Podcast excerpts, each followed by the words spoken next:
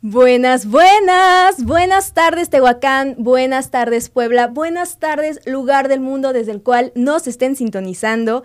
Espero que estén teniendo una excelente tarde, un excelente día. Ya por fin es viernes, ya se acerca el fin de semana, bueno, más bien ya llegó el fin de semana.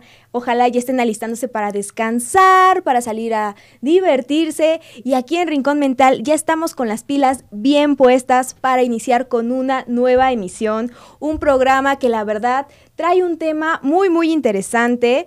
Eh, les doy la más cordial bienvenida a este espacio. Mi nombre es Andrea Soriano, soy licenciada en psicología y durante esta hora te voy a acompañar mientras platicamos de esos temas en torno a la psicología, en torno a la mente humana, al comportamiento que deberíamos conocer. Y oigan, en específico, el día de hoy les traigo un tema del cual lamentablemente no se habla mucho y es un fenómeno que sigue siendo muy común de encontrar Seguramente más de uno de nosotros ha sido víctima de este efecto.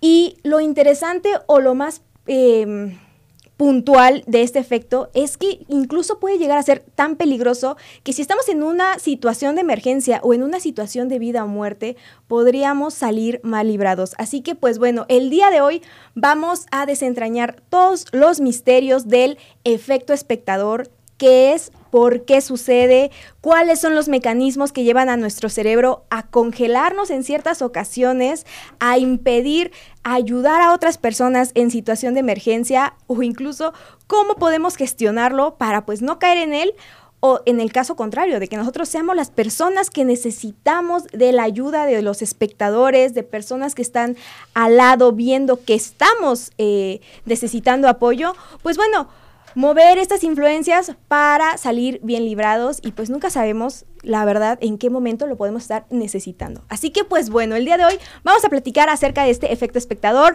Platíquenme, ustedes han escuchado algo de él, lo conocen. Yo me puse a comentar de esto con algunos amigos ajenos a el mundo de la psicología y varios me dijeron, Andrea, yo no tenía idea de que esto pasaba y ya no me siento tan mal porque me ha pasado, no he prestado ayuda en momentos de crisis, pero ahora como que me entiendo un poquito mejor. Así que pues bueno, ustedes saben que aquí en cabina nos encanta leerlos, están más que invitados a interactuar con nosotros, pueden mandar un mensaje directamente al 238-211-3140 para mandarnos sus dudas, sus mensajes, sus comentarios e incluso también, pues como ya saben, esto es un programa de radio, así que vamos a escuchar música entre segmentos y ustedes tienen el poder, la oportunidad, la libertad de decidir qué canciones quieren escuchar. Ya nos llegaron dos peticiones musicales que están programando y que vamos a escuchar en unos ratitos, pero pues nosotros seguimos abiertos a sus comentarios, a sus sugerencias, a sus recomendaciones.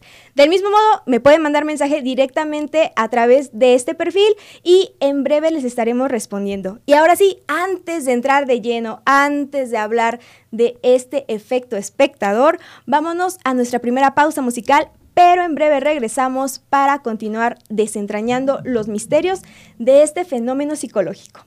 Ya volvemos.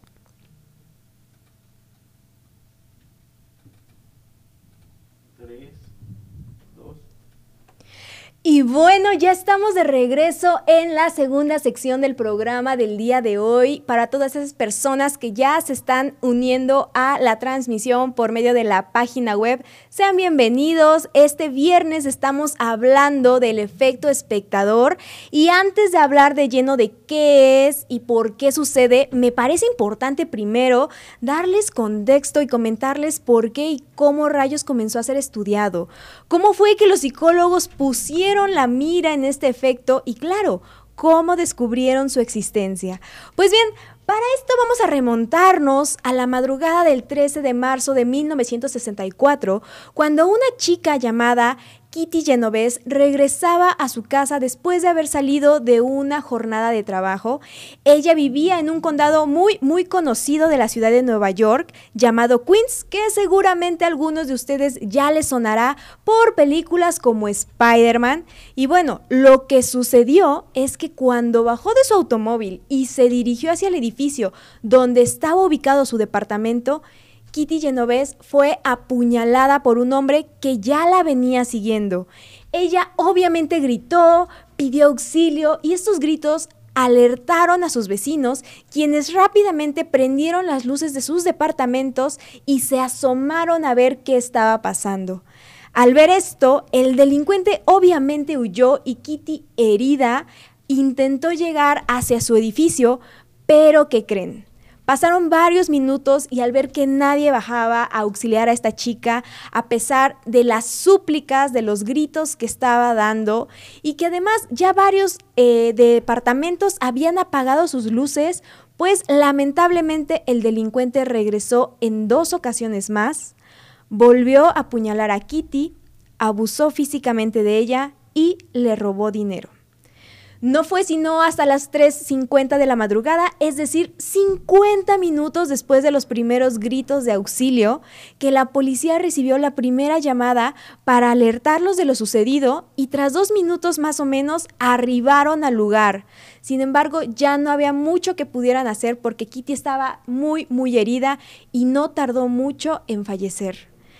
Tras unos días, obviamente, atraparon al asesino. Se trató de un hombre de 29 años que no tenía vínculo alguno con Kitty, pero confesó haber sentido el deseo de asesinar a una mujer. Y no solo eso, posteriormente y tras varias investigaciones, también se le encontró culpable de otros dos asesinatos y varios asaltos en la zona. Y bueno, no está de más decir que este suceso obviamente conmocionó a la sociedad de los Estados Unidos, pero pero no tanto por el brutal asesinato en sí, sino por la reacción de las decenas de testigos que lo presenciaron y que no hicieron nada para ayudar a esta pobre chica. Y es que incluso este caso se hizo súper conocido debido a que en días posteriores el New York Times sacó un artículo titulado 37 personas vieron un asesinato y no llamaron a la policía. Y aunque ya después con el tiempo eh, corroboraron con las autoridades y con los registros oficiales que no habían sido 37 personas, sino solo 12, el foco seguía en cuestionarse por qué nadie había actuado, por qué nadie hizo nada, por qué esperaron tanto tiempo para llamar a la policía. Los testigos, cuando fueron interrogados por la policía, empezaban a responder cosas como de, no estoy seguro de que, o más bien, no estaba seguro de que se tratase de una emergencia, pensaba que se trataba de una pelea entre una pareja o que eran un par de amigos saliendo de algún bar, tenía miedo, no quería involucrarme, o incluso hubo quien comentó que pensó que seguramente alguien más ya había llamado a la policía y que por eso él ya no hizo nada. Sin embargo, la sociedad seguía horrorizada. Empezaron a preguntarse cosas muy trascendentales. ¿Qué rayos nos estaba pasando como sociedad? ¿Hasta dónde estábamos llegando? Ya no éramos empáticos en lo absoluto, nos estábamos deshumanizando o degenerando a un punto de quiebre. Y pues bueno, Todas estas preguntas también interesaron obviamente a los psicólogos de aquella época, quienes se cuestionaban el porqué de la conducta de estos testigos. Y es que de entrada, pues vamos a tener en cuenta que se trataban de muchas personas diferentes, 12 personas con diferentes historias de vida, con diferentes familias, con diferentes pues vidas cotidianas, entonces pues no era lógico atribuir que los motivos de sus actos se debían simplemente a factores internos como rasgos de personalidad. En específico, hubo dos psicólogos sociales de aquella época, John Darley de la Universidad de Colombia y Viv Latané de la Universidad de Nueva York, quienes en el año de 1968, es decir, cuatro años después del asesinato de Kitty, decidieron profundizar aún más en los hechos e investigar el comportamiento de ayuda en situaciones de emergencia, o mejor dicho, porque en muchas ocasiones los testigos de situaciones de emergencia o de crímenes no toman acción cuando los presencian. ¿Por qué estas situaciones lamentablemente no eran algo aislado, ya habían pues más situaciones parecidas, ya se habían documentado más casos parecidos, aunque obviamente el de Kitty fue el que llamó la atención por la cobertura tan mediática que tuvo, pero pues bueno, todo esto llevó a estos psicólogos, a Darly y a Latané a empezar ciertas investigaciones para entender por qué en situaciones podemos simplemente llegar a comportarnos como espectadores. De ahí el nombre de este fenómeno, de este fenómeno psicológico. Y bueno, pues lo cierto es que los psicólogos, permíteme platicarte que ya tenían algunas hipótesis iniciales, entre ellas que la causa de la no intervención por parte de los testigos fue precisamente que había muchas personas, es decir, que el número de personas seguramente tuvo algo que ver en eh, pues las acciones o la en la inacción de estos testigos. Pero pues para probarlo, para entender las causas del efecto espectador, Darly y Latané se dieron entonces a la tarea de diseñar y de llevar a cabo una serie de experimentos bastante interesantes y de los cuales extrajeron conclusiones sorprendentes. Y digo sorprendentes porque Radio Escuchas, las conclusiones que sacaron van muchísimo más allá de lo que el sentido común nos diría. Es más, impactan y quiebran lo que el sentido común nos pudiese decir en algún momento. Y bueno, antes de continuar hablando de qué experimentos hicieron y qué conclusiones sacaron, vámonos a nuestra segunda pausa musical del día de hoy, no sin antes recordarte que puedes mandarnos mensajes a cabina, nosotros felices de leerte y ya por aquí estoy recibiendo algunos saludos que al regreso del corte musical vamos a andar pues mandando para todos ustedes. Así que bueno, te recuerdo que estás escuchando Rincón Mental por Radio CICAP y ya regresamos. Y ya estamos de regreso en el tercer bloque del programa del día de hoy. Oigan, no sé ustedes, yo siento que el tiempo se la se está volando, más bien se la está pasando súper, súper rápido. Y pues bueno, antes de continuar con el programa, vamos a enviar unos saludos que tenemos por aquí. En primer lugar, un saludo enorme a nuestro querido Leo, quien ya escuchó su canción desde el primer bloque. Igual a nuestra querida compañera Aru, a quien ya sabes que te consentimos aquí con las canciones que tú desees poner. Vámonos también a saludar a nuestras queridas contadoras que, híjole, siempre están pendientes de la transmisión y es un gustazo para nosotros contar con su presencia a la contadora Marta y a la contadora Lupita, que bueno, dándole con todo hoy último día de pago, creo, creo que estoy en lo correcto y si no ustedes, ustedes me dicen, ustedes me, me, me corrigen que bueno, todo salga súper bien. Vamos a hacer cuentas con ese SAT. Y claro, también otro saludo enorme para Puebla a nuestro querido Luis Fernando, quien tuvo la oportunidad también de escuchar un poquito del programa anterior y dice que ciertas cosas que escuchó le cayeron muy, pero muy bien, le cayeron como anillo al dedo. Y antes de continuar, vamos hacia la UTT a mandar saludos a Tere Soriano, quien también está atenta a la transmisión, ya pidió su canción. En unos momentos la colocamos y pues bueno, antes de seguir mandando saludos, vamos a continuar con el programa. Y bueno, les decía que después de todo este caos que hubo a raíz de este pues crimen tan brutal, los psicólogos de aquella época estaban más impactados por... Eh, por la reacción de las personas, de los testigos. Y entonces dos de ellos, Viv Latané y Darly empezaron a armar ciertos experimentos, ciertas investigaciones para estudiar qué rayos había pasado, por qué el actuar de los testigos. Y bueno, fue una serie de experimentos, me encantaría contarles todos, pero pues el tiempo no nos da, así que solo les voy a contar uno de ellos que es muy famoso y es conocido como el experimento de la epilepsia. En él, a grandes rasgos, invitaban a varios estudiantes universitarios a participar en un debate pues, sobre la vida universitaria y los problemas de la vida.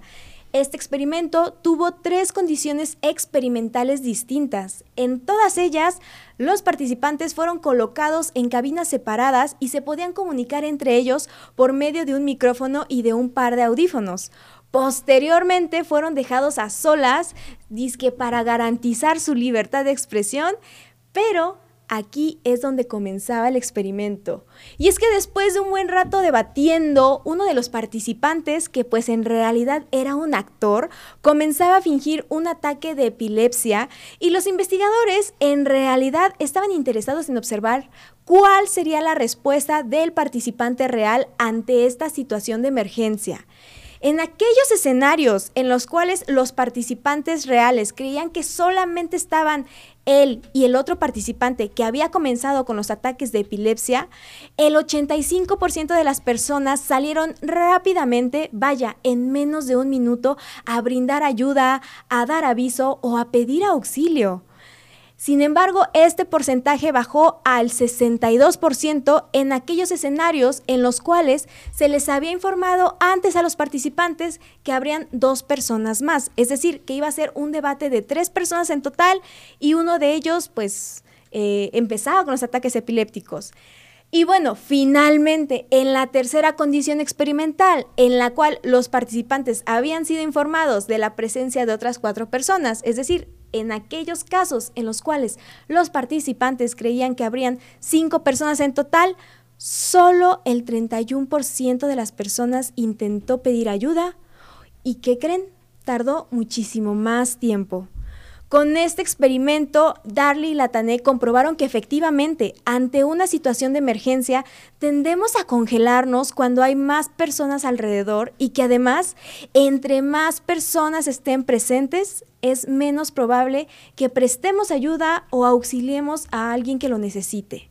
Y es precisamente esto a lo que hace alusión el efecto espectador, un fenómeno psicológico por el cual se describe que cuanto mayor es el número de personas presentes, es menos probable que las personas ayuden a una persona en riesgo. Algo que estoy segura rompe mucho con lo que el sentido común nos podría hacer creer.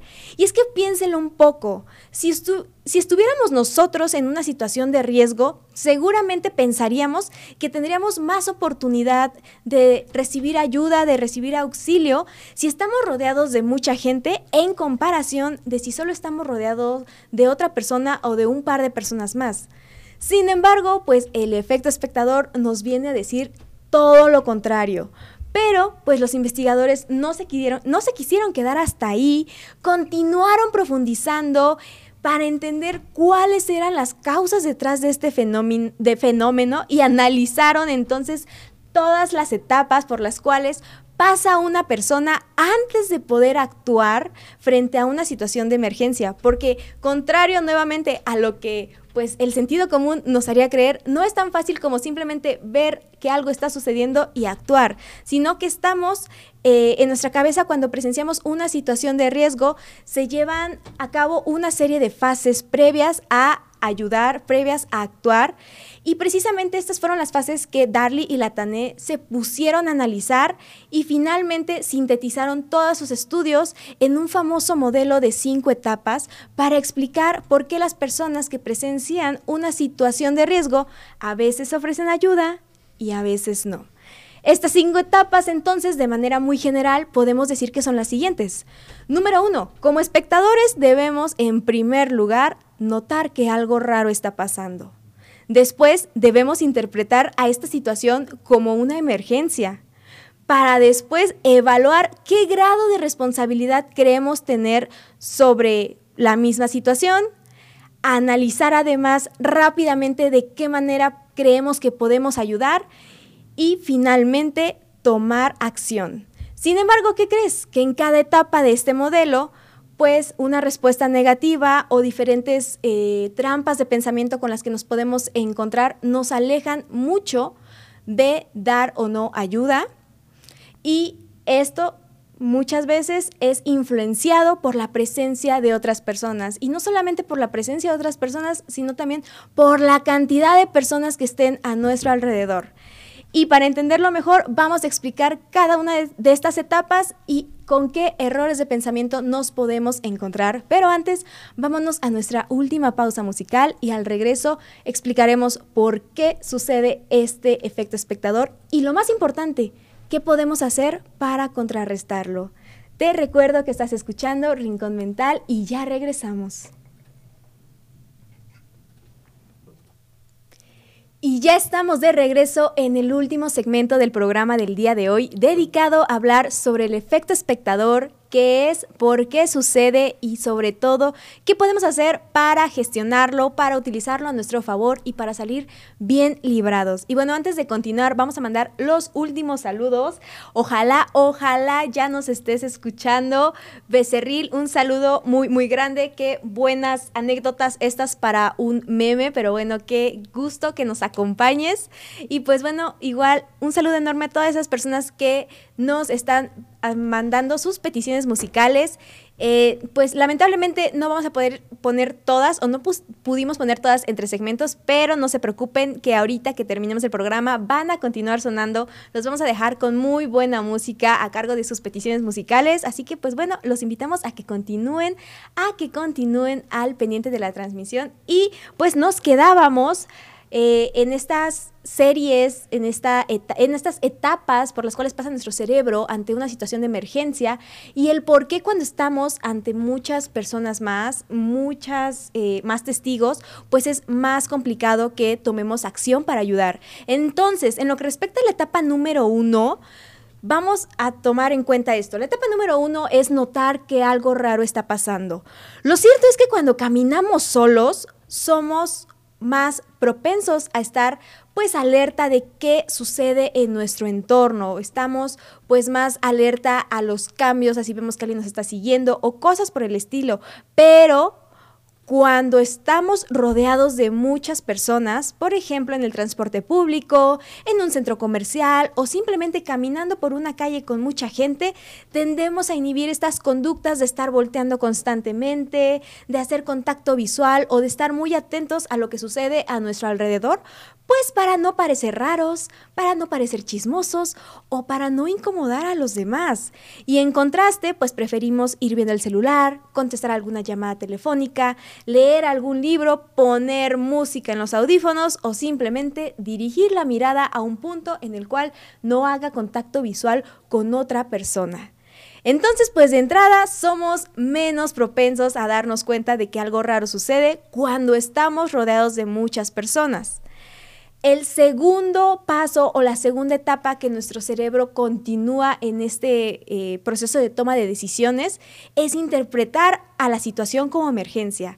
Ahora, una vez que sí interpretamos que, o más bien que sí nos dimos cuenta de que algo raro está pasando a nuestro alrededor, ha llegado la hora de ver si realmente se trata de una emergencia o no lo siguiente que va a hacer nuestro cerebro es intentar descifrar precisamente esto. Y cuando estamos solos es muchísimo más fácil que interpretemos rápidamente una situación porque solamente nos preocupa o solamente estamos... Eh, frente a nuestra propia percepción, pero cuando estamos rodeados de más personas, también nos preocupa lo que ellos interpretan y entonces la misma influencia social va a hacer que volteemos y que monitoremos las reacciones de los demás para intentar entender eh, obtener certidumbre y confirmar si se trata o no de una situación de emergencia.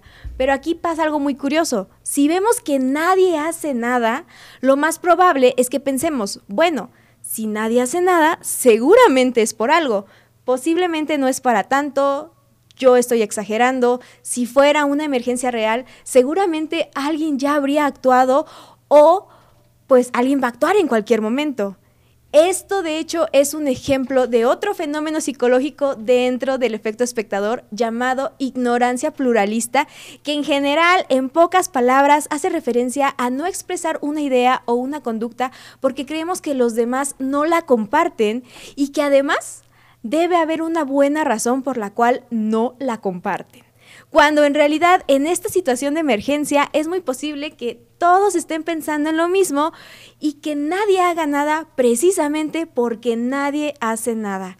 Además de que, claro, en esta fase está también presente el temor a la crítica, el temor a, bueno, es que si nadie está haciendo algo y yo empiezo a actuar, posiblemente yo sea eh, visto como un exagerado o pues yo sea el blanco de burlas y también esto nos limita mucho cuando estamos rodeados de más personas. El tercer paso, la tercera fase, es la evaluación del grado de responsabilidad y aquí aquí está el núcleo, aquí está el corazón, aquí se encuentra pues la explicación del efecto espectador. Si ya notamos que algo raro está pasando e interpretamos a esa situación como una emergencia, el siguiente paso es hacer una rápida evaluación de cuánta responsabilidad creemos tener. Si estamos solos, como toda la ayuda solo puede provenir de nosotros, solemos actuar muchísimo más rápido. Pero cuando estamos rodeados de más personas, y aquí incluso impacta el número de personas en sí, sucede algo muy curioso y es que tendemos a fragmentar la responsabilidad en varias partes como si se tratase de algo que puede ser dividido y entonces a mí solo me corresponde un pequeño cachito de responsabilidad y ya no sería mi culpa el no hacer nada porque hay muchas otras personas que podrían hacer algo. Esto se conoce, les digo, como difusión de la responsabilidad y es un error en el cual cae nuestro cerebro al hacer este rápido análisis ante una situación de emergencia cuando estamos rodeados de muchas personas alrededor. Por lo tanto, entre más personas estén presentes, más complicado y más tardado va a ser que alguien actúe, pues porque prácticamente están esperando a que alguien más lo haga. Y número cuatro, si ya analizamos, eh, pues que sí tenemos responsabilidad, o no importa, si aunque pensemos que tenemos poca responsabilidad, queremos actuar, vamos a analizar ahora rápidamente de qué manera podemos ayudar, cuáles son los costes, si queremos contar o no con los recursos necesarios y en pocas palabras aquí nos vamos a preguntar si estamos capacitados para brindar el apoyo. Hacemos una rápida evaluación de todos nuestros recursos, de nuestros conocimientos o de nuestras habilidades para actuar o no. Y lamentablemente aquí también va a suceder que pueden eh, llegar ciertos errores de pensamiento, como por ejemplo que al ver a una persona herida, eh, ahogándose o tal vez desmayada, llegue a nuestra cabeza la conclusión de, híjole, es que yo no sé de primeros auxilios, y entonces pensar que de plano no podemos hacer nada, cuando en realidad siempre podemos hacer algo, así sea pedir ayuda, llamar a una ambulancia o a un policía, o alertar a otras personas para que acudan también al auxilio de la persona que lo necesita. Eh, ¿Cuántas veces, por ejemplo, también el miedo es entendible que vemos una pareja peleando o alguien acosando a otra persona en la calle y no hacemos nada porque tenemos miedo de nosotros ser el blanco de, ese, de esas situaciones de violencia, cuando en realidad lo que podemos hacer, nuevamente lo digo, es actuar de otra manera, ya no tan directa, como podría ser pedir ayuda a un policía, eh, llamar a una ambulancia, hacer ruido, eh, gritar tal vez la ayuda ya viene en camino, por poner algunos ejemplos. Y pues finalmente, si hemos salido victoriosos de estas trampas que, en las que pudimos haber caído a lo largo del proceso, llega el punto de actuar. Y es más sencillo que tomemos decisiones y como les digo, no necesariamente es necesario, pues, valga la redundante redundancia, intervenir directamente si no nos sentimos capacitados, pero lo cierto es que siempre podemos hacer algo. Buscar ayuda, eh, ser, a, hacer, pues sí, bulla para que más gente asista o cosas por el estilo. Y es que uno nunca sabe, ojo, tú nunca sabes cuándo esto incluso pueda salvar la vida de otra persona. Y no nos tenemos que ir a situaciones muy, muy alejadas de la realidad, eh, o más bien de la cotidianidad, porque de la realidad yo creo que estos ejemplos que te he comentado suceden, pero en la vida cotidiana también nos encontramos con ejemplos como el bullying, con asaltos en los cuales la gente prefiere grabar y nadie avisa a la policía, eh, con peleas callejeras, eh, qué tal también la actitud que tomamos hacia el cambio climático, del pensar que pues es que si no, no importa lo que yo haga, porque realmente así sea una pequeña acción, hay muchas otras personas a las que también les corresponde pues cierta responsabilidad y no están haciendo nada. O qué tal cuando pasamos cerca de una persona que está tirada en la calle, que necesita apoyo, dinero, comida o simplemente alguien a quien se le cayó la billetera en el autobús. Son ejemplos de la cotidianidad en los cuales pues nos podemos encontrar nosotros también con este efecto. Pero ahora viene la pregunta interesante y es con lo que quisiera cerrar. ¿Qué podemos hacer para superar el efecto espectador? En primer lugar, si nosotros somos los espectadores, algo muy, muy bueno y que yo creo que nos da mucha esperanza es que ya se ha estudiado que el simple hecho de que tú conozcas este efecto, de que hayas escuchado este programa, te da una herramienta muy poderosa que es el conocimiento. El que seas consciente de que existe este efecto te va a ayudar a no caer tan fácil en él, porque cuando te encuentres en una situación que requiera de tu apoyo, de tu ayuda, vas a saber que es normal que estés pasando por, este, eh, por estos baches de pensamiento, por estos, estas trampas en este proceso de toma de decisiones y te va a ser más sencillo esquivarlas. Y ojo, una vez que tomas acción, algo maravilloso que también ha sido estudiado es que esto se contagia. Una vez que tú tomas acción, vas a contagiar a más personas. Es muy probable que contagies a más personas a que también tomen acción, porque como recordarás, precisamente no actuaban porque nadie actuaba antes. Y al tú hacerlo, al ser ese agente de cambio, puedes generar nuevas eh, acciones, nuevas actitudes en las personas, en los espectadores, para que, de acuerdo a sus posibilidades, cada uno comience a ayudar también. Y ojo, viene la segunda pregunta que yo también creo que es muy importante hacérnosla. Yo cuando estudié este efecto dije, ajá, pero ¿qué pasa si yo soy la persona que necesita ayuda y no les puedo explicar a los demás en ese tiempo qué es el efecto espectador y que por favor me ayuden y lo, pues, que lo eviten, ¿no? Pues bien, en estos casos, si tú eres una persona que se encuentra en una situación de emergencia, en una situación en la que necesitas auxilio o ayuda, lo importante es, número uno, no canalizar la petición de, de, ayuda o de auxilio a la multitud en general, porque como ya lo descubriste el día de hoy, no va a ser tan sencillo que te den ayuda en esta situación. Vamos entonces a ocupar eh, los mecanismos que están detrás de este efecto espectador a nuestro favor.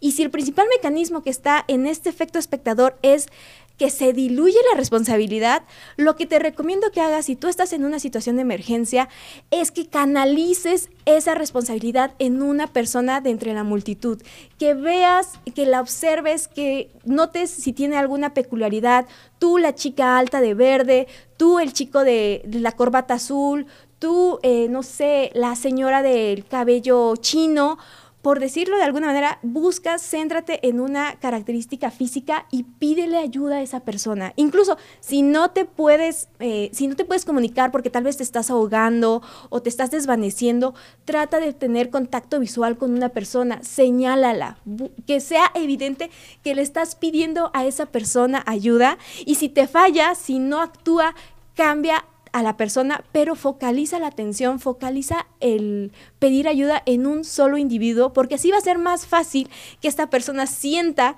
que no es como que la, la responsabilidad se ha diluido, sino que tiene más responsabilidad y va a ser más fácil que actúe, que haga algo en consecuencia. Y pues bueno, lo repito, uno nunca sabe cuándo va a necesitar de esto, Ojalá pues no nos encontremos en situaciones de emergencia ni de peligro, pero siempre es bueno tener esto en mente, tener esta información. Y pues bueno, espero que te haya servido, que te haya sido de utilidad. Te recuerdo que cada viernes nos escuchamos en punto de la una de la tarde. Y pues nada, esto ha sido todo por el programa, pero pues si quieres mandarnos un saludo, si quieres mandarnos alguna pregunta, si te quedaron dudas o si quieres proponer algún otro programa, algún otro tema para tocar aquí en Rincón Mental, te recuerdo que me puedes encontrar a través de mis redes sociales. En Instagram me encuentras como arroba rinconmental.mx y en TikTok me puedes seguir como arroba Andy Sorian. Por ahí podemos estar más, más en contacto. Y pues nada, te agradezco mucho tu presencia, tu atención. Espero que te lleves información que te sirva en el día a día y que pues nada, que la compartas porque ya ahora ya lo sabes, el conocerlo y el que lo compartas eh, pues qué es este efecto espectador, puede salvar incluso vidas. Así que bueno, nos vemos el siguiente viernes y los dejo con programación a cargo de la mejor radio de Radio CICAP. Nos escuchamos el próximo viernes.